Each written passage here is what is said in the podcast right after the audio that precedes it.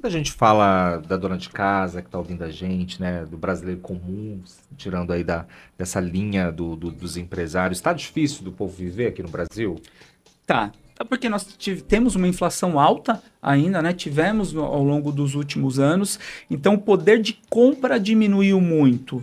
Então eu falo, entra governo, é, entra governo, sai governo, governo que fala que vai ajudar o mais pobre, que vai abaixar o preço da carne, é, abaixa, mas a pessoa continua não comprando, porque não está produzindo riqueza, não está dando, dizendo para a dona de casa, dando oportunidade dela ganhar mais, dela fazer mais.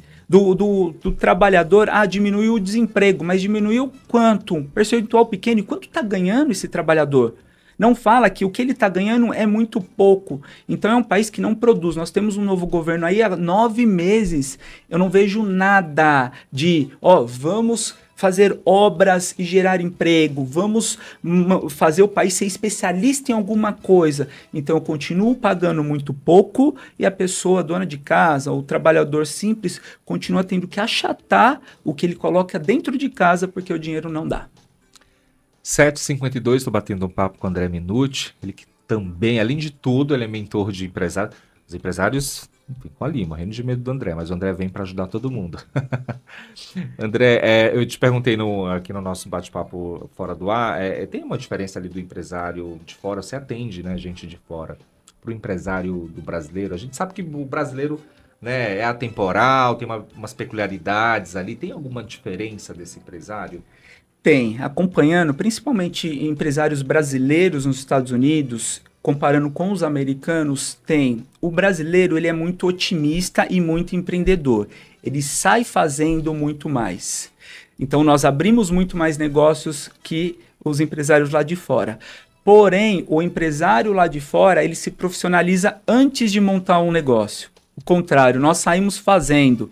Ele primeiro se prepara, monta um planejamento, uma estrutura de negócio e depois abre o negócio. Então nós abrimos mais, mas fechamos muito mais e mais rápido. Lá fora, eles abrem os negócios, tendem a durar, porque tem um planejamento e tem um acompanhamento. Lá fora, você falar de mentoria empresarial, de coaching business, é, de conselheiros que ajudam empresas, é a coisa mais natural de pequenas, de grandes empresas, mas pequenas empresas também. No Brasil nós temos ainda uma resistência porque o empresário, infelizmente, acredita que sabe, sabe tudo.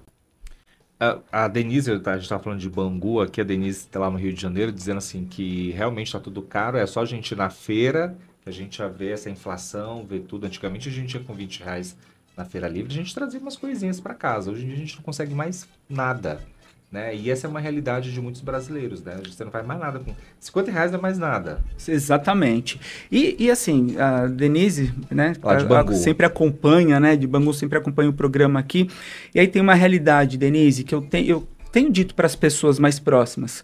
Então nós temos que parar de acreditar em governo, não importa qual seja. O governo está lá não é para melhorar a minha vida e tua vida. Não importa se você é do partido A, B ou C, ele não está nem aí para você. Quem está lá em cima não está. Então eu tenho que arregaçar as mangas, olhar para quem pode me ajudar aqui embaixo que conhecimento eu posso ter, que no, especialidade eu posso ter para eu montar o meu negócio, ou para eu adquirir uma renda extra, ou para me desenvolver como profissional.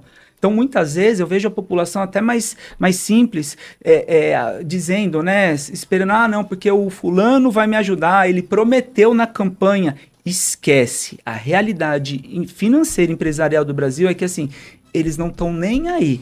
Então, eu tenho que cuidar do meu e das pessoas próximas que eu posso ajudar e que querem me ajuda para aí sim conseguir ter um, um, estilo de vida melhor. Mas a gente tem governo que é assim, né? Que acostuma as pessoas a pedirem, a esperar isso não dão oportunidade de nada, de educação, né?